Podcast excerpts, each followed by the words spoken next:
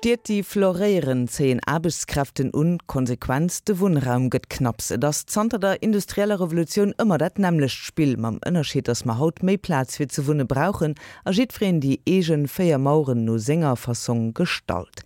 D'Angelika Tome mischt sech op eng Zeitreser weist, wéit vunnen sech verändert huet vun nun das Them och in Konsumraum ginnners. Immer mehr Raum für immer weniger Bewohner, so könnte man die Entwicklung der Wohnverhältnisse knapp umreißen, die mit dem Übergang zur Konsumgesellschaft einherging. Ausschlaggebend für diese Entwicklung war unter anderem die Aufteilung der Wohnräume nach bestimmten Funktionen. Nehmen wir zum Beispiel die Küche, das Herzstück jeder Wohneinheit. Im 19. Jahrhundert war die Küche der kleinen Leute ein Multifunktionsraum. Hier stand der Herd und damit die einzige Wärmequelle. In der Küche wurde nicht nur gekocht und gegessen, sondern auch gewohnt, gearbeitet und mitunter sogar geschlafen. In begüterten Haushalten hingegen war die Küche das Refugium der Hausangestellten, serviert wurde im Speisezimmer, das in der kalten Jahreszeit beheizt wurde. Durch die Anbindung an kommunale Versorgungssysteme, die Technisierung des Haushalts und die Zentralheizung verändert sich die Küche. In der modernen Funktionsküche des 20. Jahrhunderts schaltet und waltet die Hausfrau abgeschottet von den Blicken der anderen. In dieser Küche dreht sich alles um Effizienz.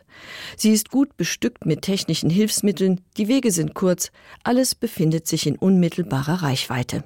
Da der Raum knapp bemessen ist, wird im separaten Ess- bzw. Wohnzimmer gegessen.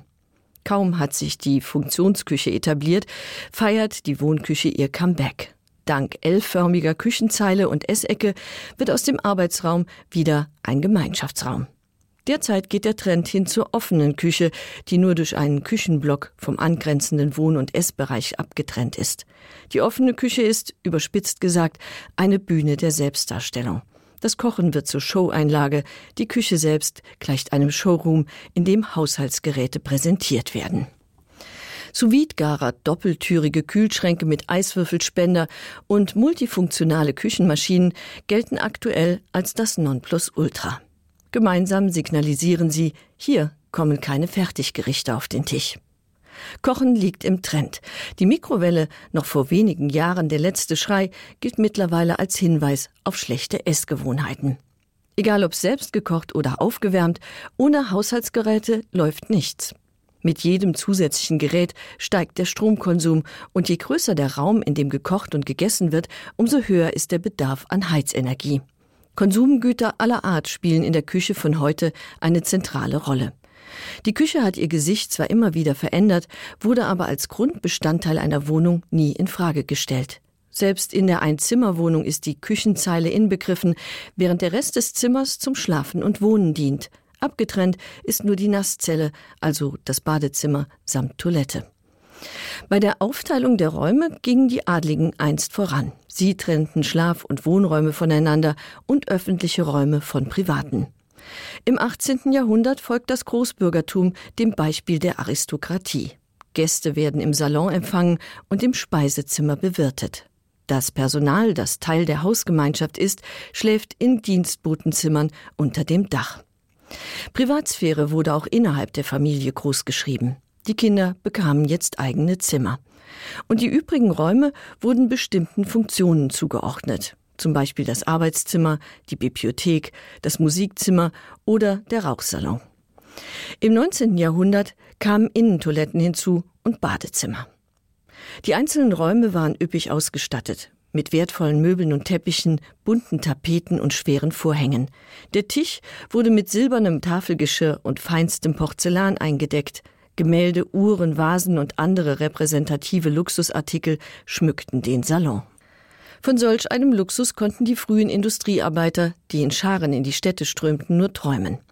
Die wenigen vorhandenen Unterkünfte befanden sich in einem miserablen Zustand. Sie waren eng und meist überbelegt, ebenso wie die neuen Mietwohnungen, die in den Arbeitervierteln eilig hochgezogen wurden.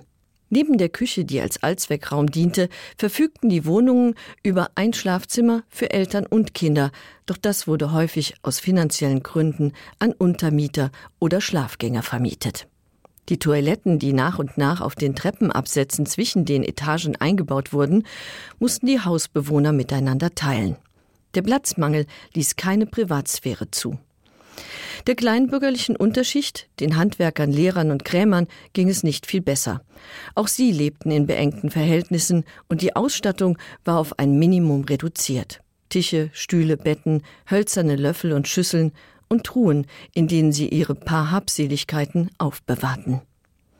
Um die Wende zum 20. Jahrhundert verbesserte sich die Wohnsituation in den Städten. Immer mehr Haushalte wurden an die kommunalen Versorgungssysteme angeschlossen. In der Zwischenkriegszeit wird die Wohnung erstmals als Grundbedürfnis eingestuft. Gemeinnützige Wohnungsbaugesellschaften errichten Siedlungen mit kleinen modernen Wohneinheiten, die über Bad und Toilette, fließend warmes Wasser und Zentralheizung verfügen. Der Mangel an Wohnraum wurde jedoch erst nach dem Zweiten Weltkrieg behoben. Von nun an nimmt die Wohnfläche, die den Einzelnen zur Verfügung steht, kontinuierlich zu. Die Raumaufteilung in Küche, Bad, Ess- und Wohnbereich und getrennte Schlafzimmer für Eltern und Kinder wird zum Standard in Eigenheimen und Mietwohnungen. Immer mehr Raum wird von immer weniger Personen bewohnt. Diese Entwicklung hält bis heute an, unter anderem aufgrund der Veränderung der Familienstrukturen. Während die Zahl der Geburten in den letzten Jahrzehnten sank, stieg die Zahl der Singlehaushalte. Mehr Raum, das bedeutet gleichzeitig auch mehr Ausstattung. Mit der Vergrößerung der Wohnfläche stieg der Konsum an Einrichtungsgegenständen, angefangen bei Möbeln, über Heimtextilien bis zu Dekoobjekten. Umgekehrt ließe sich aber auch behaupten, dass das Heim wachsen musste, damit all die bequemen neuen Dinge vom Sessel übers Sofa bis zur Einbauküche überhaupt Platz darin fanden. Es ist aber nicht nur das Bedürfnis nach Komfort, das nach mehr Raum verlangt und den Konsum ankurbelt. Ausschlaggebend ist der Rückzug ins Private und zur häuslicher Geselligkeit, der im 19. Jahrhundert stattfindet und dadurch begünstigt wird, dass Gaslicht und Wasser in den Wohnungen Einzug halten, was den Aufenthalt dort sehr viel angenehmer macht. Außerdem müssen viele Wohnungen jetzt nicht mehr als Arbeitsplatz herhalten. Das Heim entwickelt sich zum eigenen, ganz persönlichen Reich mit allem, was dazugehört. Aufgrund steigender Einkommen wird ab Ende des Jahrhunderts mehr Geld fürs Wohnen ausgegeben. Gleichzeitig sinken die Preise für die Ausstattung, die jetzt nicht mehr von Hand Maß gefertigt, sondern industriell hergestellt wird. Möbel, Tapeten und Raumtextilien, die in Massen vom Band rollen, finden reißenden Absatz. Die neue standardisierte Massenware, die für viele erschwinglich wird, schreit geradezu nach Differenzierung. Die Wohnung ist schließlich ein Aushängeschild der sozialen Stellung und der eigenen Persönlichkeit. Das Bedürfnis, sich zu unterscheiden, heizt den Konsum an. Nippes und künstliche Blumen, Andenken und Fotografien schmücken die Wohnungen der Mittelschicht. Bücher und Klaviere unterstreichen den bürgerlichen Status während die Oberschicht auf teure Kunst und Antiquitäten setzt, auf türkische Teppiche und chinesische Vasen, auf alles, was irgendwie exotisch ist und möglichst alt. Die Oberschicht stand im Fokus der ersten Studien zum Thema Wohnen und Konsum. Der amerikanische Soziologe Thorstein Weblen untersuchte das Konsumverhalten der Elite bereits 1899. In seinem Buch Die feinen Leute bezeichnet er den Konsum, der auf Anhäufung und zur Schaustellung zielt, als Geltungskonsum.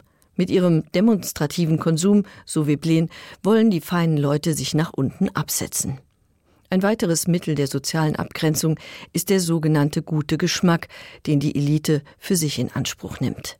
Zu diesem Ergebnis kam der französische Soziologe Pierre Bourdieu 1979 in seiner Studie Die feinen Unterschiede. Darin erklärt er, die Elite führe den Geschmack ins Feld, um soziale Hierarchien zu rechtfertigen und aufrechtzuerhalten. Ob es um Geschmack geht oder demonstrativen Konsum, die Distinktion war und ist eine der wichtigsten Triebfedern des Konsums, nicht nur beim Wohnen.